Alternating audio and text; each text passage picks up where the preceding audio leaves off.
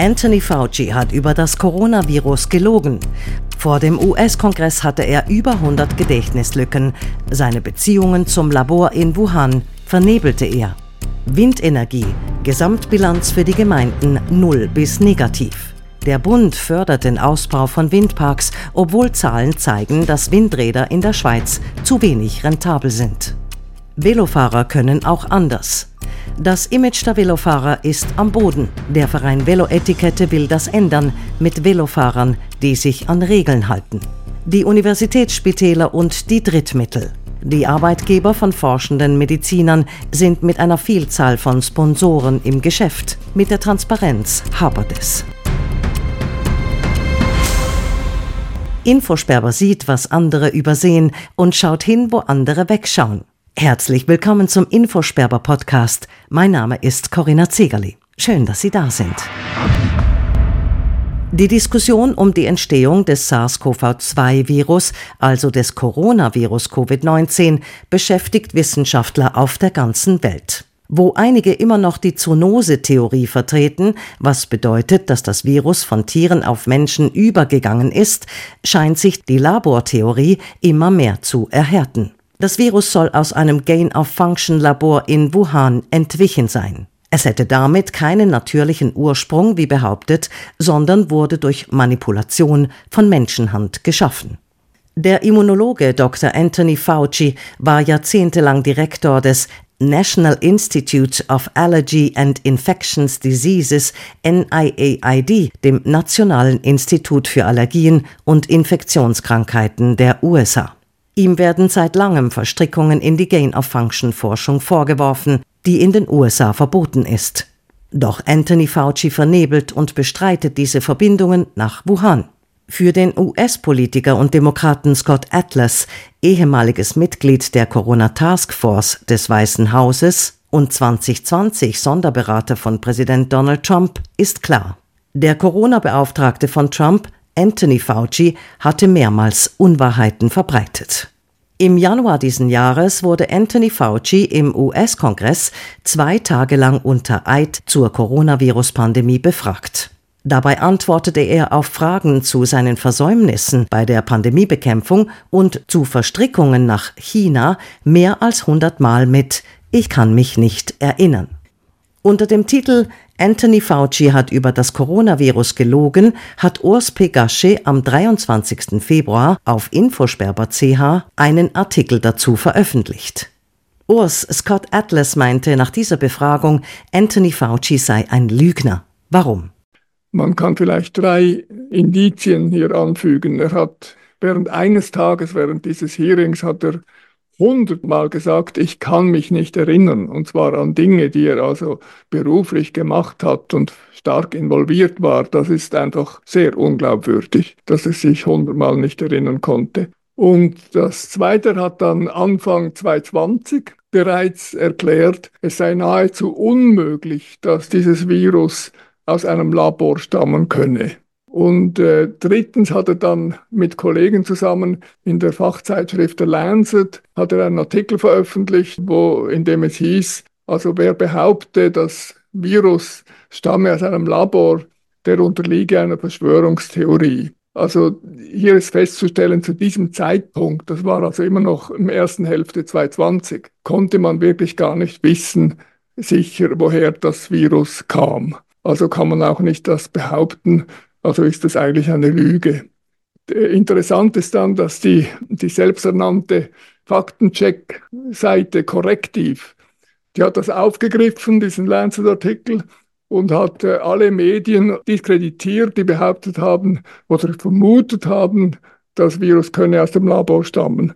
Also das hat einen sehr großen Einfluss gehabt, was äh, Fauci da am Anfang in der ersten Hälfte des Jahres 2020 über den Ursprung des Virus verbreitet hat.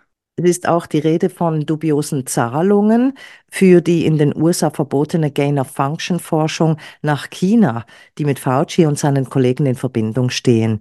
Worum geht es genau?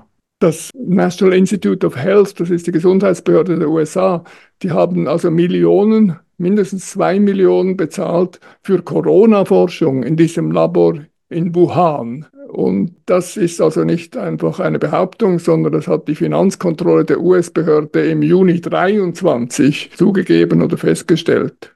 Steht also der starke Verdacht im Raum, dass die USA eine sehr bedenkliche Forschung finanziert haben, die zu einer weltweiten Pandemie geführt hat. Was fehlt da noch, um das hieb- und stichfest zu beweisen? Es ist effektiv eine bedenkliche Forschung, weil Gain of Function, das heißt, man forscht, wenn man Viren in diesem Fall oder auch Bakterien verändert im Labor, gentechnisch und so, was hat es dann für Wirkungen? Das wird für zivile Zwecke gebraucht, aber natürlich auch für militärische dass dieses Virus dann aus dem Labor kam und zur weltweiten Pandemie geführt hat. Da wird es keine Regierung, Erklärung geben, weder von China noch den USA, dass das Virus jetzt tatsächlich aus dem Labor kam.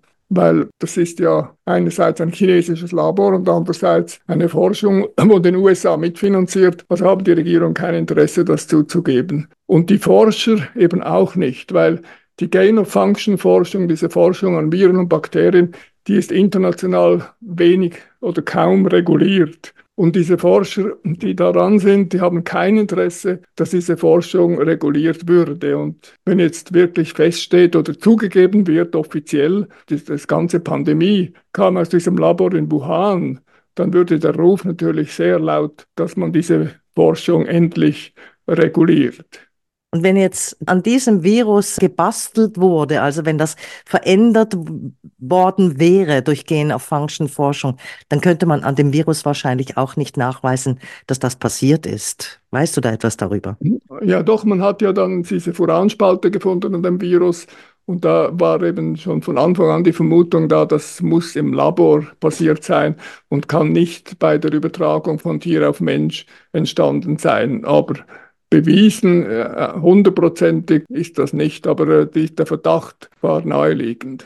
Aus dieser Anhörung im Januar im US-Kongress gibt es nach 14 Stunden Befragung und Zeugenaussagen eine Zusammenfassung. Welche sind die wichtigsten Erkenntnisse?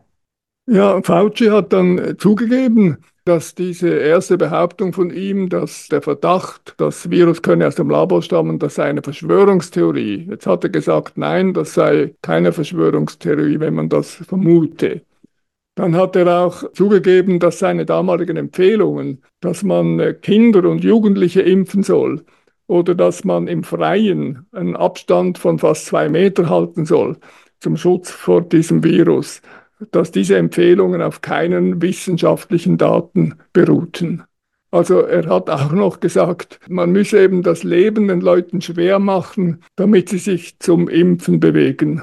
Hat er da nicht auch noch ein Impfmandat für Studentinnen und Studenten angeordnet? Man müsse diese zum Impfen zwingen, dass sie weiter studieren können. Habe ich nicht so etwas noch gelesen in deinem Artikel? Ja, das war eben eine dieser zwei Empfehlungen. Man soll Jugendliche respektive Studenten impfen lassen. Er hat das den Führungen der Universitäten empfohlen. Die sollen die Studenten anhalten dazu, dass sie sich impfen lassen, was auch dazu geführt hat dann, dass man gesagt hat, ja, nicht geimpfte Studenten, die dürfen unter Umständen nicht mehr an die Vorlesungen gehen. Der Fauci hat ja offensichtlich mehrfach gelogen und leistet damit einen Meineid. Das Justizministerium, welches dem aktuellen Präsidenten Biden untersteht, müsste in diesem Fall eigentlich reagieren. Doch es passiert nichts. Das Justizministerium ist, äh, steht unter der Weisung des Präsidenten und der Präsident hat, wie gesagt, kein Interesse, dass die Wahrheit herauskommt. Und deshalb wird das Justizministerium da auch nicht aktiv werden. Und in diesem Sinn ist das schon ein Interessenkonflikt und führt dazu, dass die endgültige Aufklärung wahrscheinlich nicht stattfindet. Und warum informieren so wenige Medien über diese schweren Vorwürfe gegen Fauci? Ja, das ist eigentlich verwunderlich. Also viele Medien haben natürlich am Anfang diese Diffamierungskampagne gegen alle, die vermutet haben, dass das Virus aus dem Labor in Wuhan stammt, haben sie mitgetragen und diese Leute auch als in die Ecke von Verschwörungsfantasieren gestellt. Und jetzt ist es natürlich ein bisschen schwierig dann zuzugeben, dass man diese Leute fälschlicherweise verunglimpft hat. Aber es ist schon bedenklich, dass die Medien da kein Interesse haben, das weiter zu recherchieren. Wie geht es nun weiter in dieser Geschichte? Ja, ich glaube, wie nach den meisten aufgedeckten Skandalen, nicht? Die Gesetzgeber, die werden die Interessenkonflikte nicht etwas schärfer regulieren.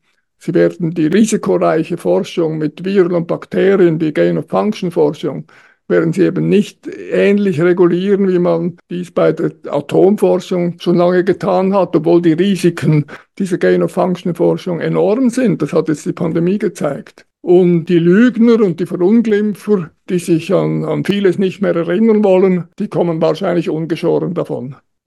Vielen Dank für das Gespräch, Ross. Bitte. Infosperberleser Hans Ochsner stellt in seinem Kommentar unter diesem Artikel eine wichtige Frage.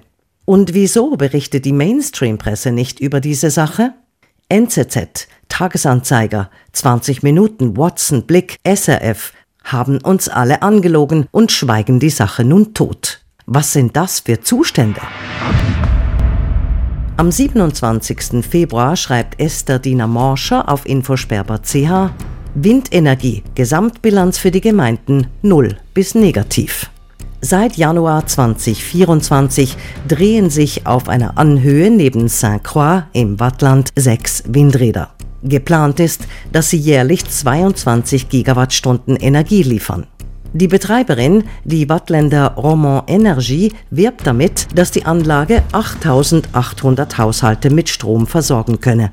Doch wie wirtschaftlich das ist, sagt sie nicht. Kritiker sind überzeugt davon, dass Windkraftanlagen in der Schweiz zu teuren Strom produzieren und sich auch für die Standortgemeinden nicht rentieren. Für die Bevölkerung überwiegen die Belästigungen, die Entschädigungen bei weitem. Das kritisiert unter anderem Jean-Marc Jabala. Er wohnt in Bohlm, etwa vier Kilometer Luftlinie von den neuen Windrädern oberhalb von Saint-Croix entfernt ist ETH-Ingenieur und er argumentiert mit Zahlen.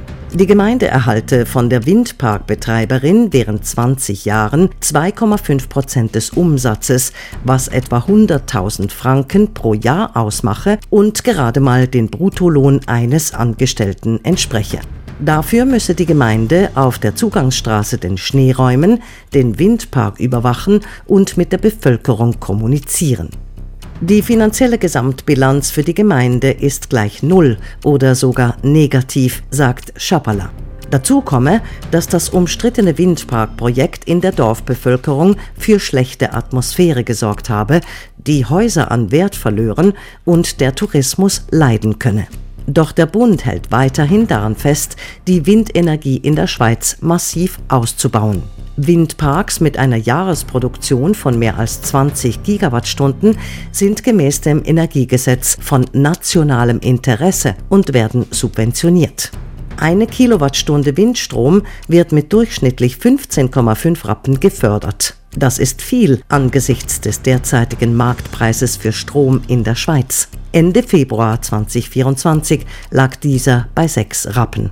Ob sich Windenergie in der Schweiz je rentabel produzieren lässt, ist ungewiss. Sie finden im Artikel die detaillierten Zahlen aller Windräder, die in der Schweiz derzeit in Betrieb sind. Dies vorweg, die Zahlen bieten größtenteils keinen Grund für Jubelrufe. Viele Gemeinden, die ihr Land für den Bau von Windrädern zur Verfügung stellen, bekommen überdies kein Geld dafür. Um den Gemeinden und der Bevölkerung die Windräder schmackhaft zu machen und Bedenken zu zerstreuen, wird derweil mit seltsamen Argumenten operiert. So sagt zum Beispiel Tobias Habecker, Mediensprecher des Energie- und Infrastrukturunternehmens BKW, der touristische Mehrwert für die Gemeinden sei bedeutend. Die Windräder seien gar eine Touristenattraktion. Die Windkraftbefürworter versuchen, weitere Gemeinden von Windparks zu überzeugen, manchmal mit unredlichen Argumenten. So behauptet Swiss EOL auf der Webseite, Windenergieanlagen haben keinen Einfluss auf Immobilienpreise. Schaut man sich die Studie, die das beweisen soll, näher an, steht dort aber, die Untersuchung liefert keine eindeutigen und statistisch verlässlichen Ergebnisse. So geht es weiter im Text, wenn zum Beispiel Roman Energie auf die Frage, ob die Landschaft von Windrädern negativ beeinflusst werde, antwortet, dass Windkraftanlagen bereits ein fester Bestandteil der modernen Kulturlandschaft in Europa seien und die Windkraftanlagen eine Anziehungskraft auf die Bevölkerung ausüben. Von dieser Anziehungskraft spürt die Bevölkerung allerdings derzeit rein gar nichts. Denn im Moment besteht sogar bei jeglicher Annäherung der Windräder Lebensgefahr. Die Betreiberin warnt Spaziergänger und Wanderer, sie sollen sich nicht zu nahe an die Windräder wagen. Es bestehe die Gefahr, dass Eisstücke herumflügen. Das Image der Velofahrer ist am Boden, wie Marco Diener am 28. Februar schreibt. Automobilisten und Fußgänger ärgern sich über Velofahrer, die sich nicht an die Verkehrsregeln halten. Sie fahren auf dem Trottoir, missachten das Rotlicht und eine Einbahnstraße führt aus ihrer Sicht nur für die Autofahrer ausschließlich in eine Richtung. Zudem telefonieren sie gerne, wenn sie auf der Straße unterwegs sind. Das sind zumindest die Ergebnisse einer Kontrolle der Kantonspolizei Luzern im letzten Herbst. Aus eigener Erfahrung könnte ich anfügen, dass ein Fahrverbot, zum Beispiel in einer Fußgängerzone, manchen Velocipedisten nicht die Bohne interessiert ohne zu behaupten, dass es nicht auch Autofahrer gäbe, die sich nicht an die Verkehrsregeln halten oder gar Velofahrer bedrängen, sorgt das regelmäßige Futieren von Regeln der Velofahrer häufig für schlechte Stimmung auf den Straßen. Das ist für alle, die sich korrekt, anständig und rücksichtsvoll auf dem Velo bewegen, ziemlich unvorteilhaft, denn sie werden mit den Raudis in einen Topf geworfen. Dem möchte der neu gegründete Veloverein Etikette jetzt entgegenwirken. Marco, der Name des Vereins ist schön gewählt, denn er hat zwei Bedeutungen. Welche Ziele möchte der Verein erreichen? Der Name ist in der Tat doppeldeutig. Einerseits spielt er auf das französische Wort Etikett für Benimmregeln an und andererseits ist damit auch ein Kleber gemeint, den erhalten die Vereinsmitglieder. Vereinsziel ist das respektvolle Miteinander von Velofahrern und Velofahrerinnen sowie von anderen Verkehrsteilnehmern und Verkehrsteilnehmerinnen. Dazu gehört natürlich auch das Einhalten der Verkehrsregeln. Wie sieht denn dieser Kleber aus? Ist er so auffällig, dass man ihn erkennen kann? Das steht noch nicht fest. Das Design wird gegenwärtig noch im Rahmen eines Wettbewerbs erarbeitet. Klar ist aber, dass er nicht sehr auffällig sein wird, denn auf einem Velo hat es eigentlich nirgends viel Platz für einen größeren Kleber. Ist der Verein nur für Velofahrerinnen und Velofahrer gedacht? Nein, der Verein ist offen für alle, auch für Autofahrer und Autofahrerinnen. Auch sie können mit dem Kleber zeigen, dass sie sich im Verkehr respektvoll verhalten. Und natürlich können sie das auch mit ihrem Verhalten zeigen, indem sie zum Beispiel beim Überholen von Velos einen Abstand von anderthalb Metern einhalten. In vielen Ländern ist ein solcher Abstand übrigens obligatorisch, schon länger in Spanien und seit kurzem auch in Österreich. Eigentlich gibt es ja seit Jahrzehnten den Verein ProVelo mit mehr als 40.000 Mitgliedern. Hatte ProVelo nie die Idee, für Entspannung zu sorgen zwischen Auto- und Velofahrern, indem man zum Beispiel die eigenen Mitglieder auffordert, sich regelkonform zu verhalten? Das ist der blinde Fleck bei ProVelo. ProVelo verteidigt das Verhalten der Velofahrerinnen und Velofahrer immer. Wenn sich Velofahrer nicht an die Verkehrsregeln halten, dann sind immer die anderen schuld. Manchmal die Autofahrer, manchmal die Infrastruktur. Wobei natürlich anzumerken ist, dass die Veloinfrastruktur in der Schweiz tatsächlich lausig ist. Was tatsächlich eine Gefahr darstellt für Fußgängerinnen und Fußgänger, sind die Velofahrer, die auf dem Trottoir fahren. Dazu haben die SUVA und die Polizei eine Kampagne gemacht. Hat ProVelo dort Besserung gelobt? Nein, Provello kritisierte an sich zu Recht, dass in der Schweiz Radstreifen fehlen, dass sie manchmal als Schneedepot dienen, dass Lieferanten sie für den Güterumschlag nutzen, dass Radstreifen irgendwo plötzlich enden. Deshalb, sagt Provello, müssen Velofahrer auf Trottoirs ausweichen, wobei das natürlich überhaupt nicht zwingend ist. Und was Velos für Fußgänger bedeuten, das blendet Provello komplett aus. Auch das Überfahren eines Rotlichts ist gefährlich, insbesondere natürlich für den Velofahrer selbst auch. Und dazu gab es vor einigen Jahren einen Vorstoß von FDP-Nationalrat Hans-Peter Portmann. Der verlangte, dass die Bußen für Velofahrer denjenigen für Autofahrer angeglichen werden. Heute zahlen Autofahrer für das Nichtbeachten eines Lichtsignals 250 Franken, Velofahrer bloß 60 Franken. Warum eigentlich? Weil das Gefährdungspotenzial eines Autos natürlich viel größer ist als dasjenige eines Velos. Das darf man in der ganzen Diskussion nicht vergessen. Ein Autofahrer, der sich nicht an die Regeln hält, kann viel größeren Schaden anrichten als ein Velofahrer. Ein Velofahrer gefährdet vor allem sich selbst, in gewissen Fällen auch Fußgänger und Fußgängerinnen. Aber damit hat es sich. Zu diesem Vorstoß hatte auch Provello etwas zu sagen. Provello ließ sich gar nicht auf die Diskussion ein, obwohl es ja tatsächlich Argumente für unterschiedlich hohe Bußen gibt. Provello-Präsident Matthias Hebischer bezeichnete den Vorstoß einfach als Autolobby-Vorstoß. Er sagte, Audis gäbe es unter allen Verkehrsteilnehmern. Das stimmt natürlich, aber eine solche Gesprächsverweigerung hilft auch nicht weiter. Dass die Velo-Infrastruktur gut ausgebaut ist, ist auch das Bedürfnis des neuen Vereins Velo-Etikette. Dennoch ist man dort der Meinung, dass es nur funktioniert, wenn alle die Regeln einhalten und aufeinander Rücksicht nehmen. Es wäre schön, wenn eine kleine Maßnahme wie ein Abziehbildli einen großen positiven Effekt hätte. Vielen Dank, Marco, für das Gespräch. Danke auch.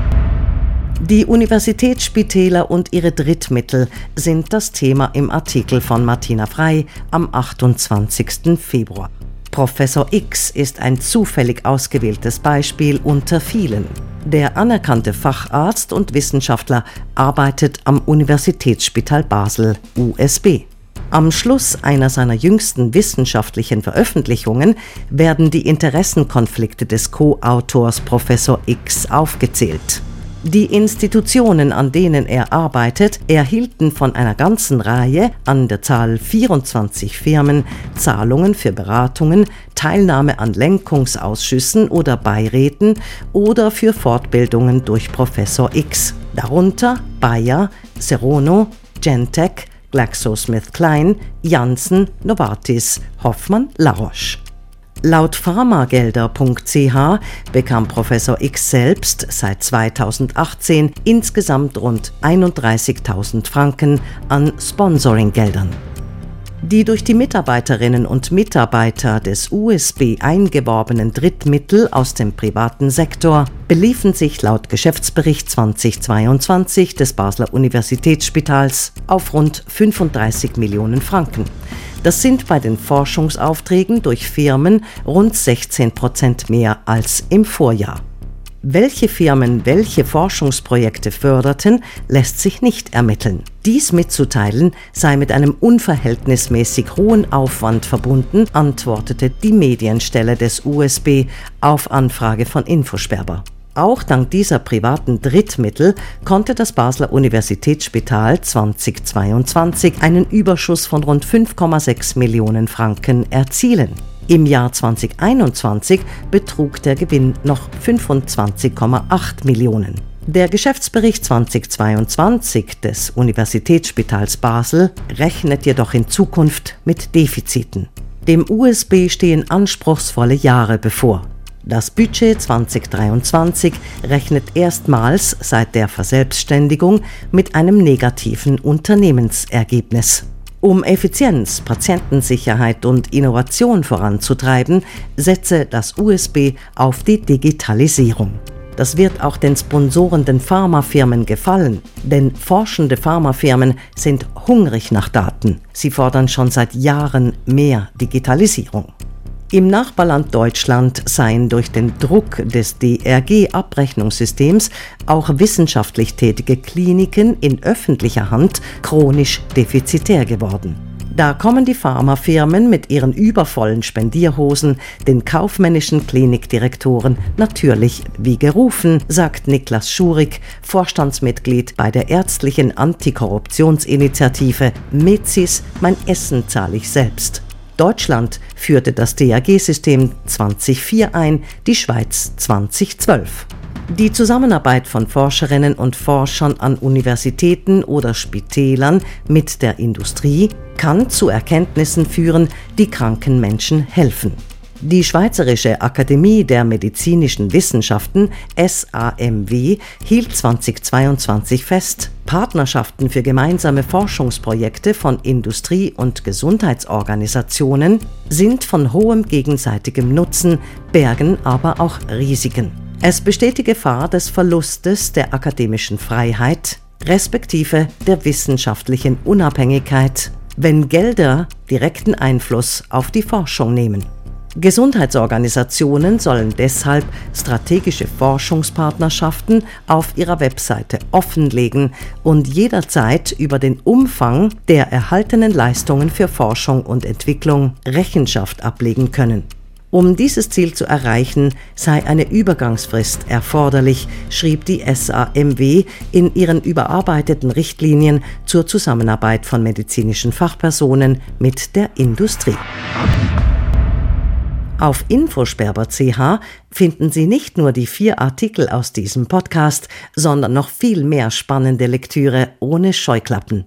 Das war's für diese Woche vom Podcast. Wir hören uns nächste Woche wieder. Mein Name ist Corinna Zegerli. Auf Wiederlose.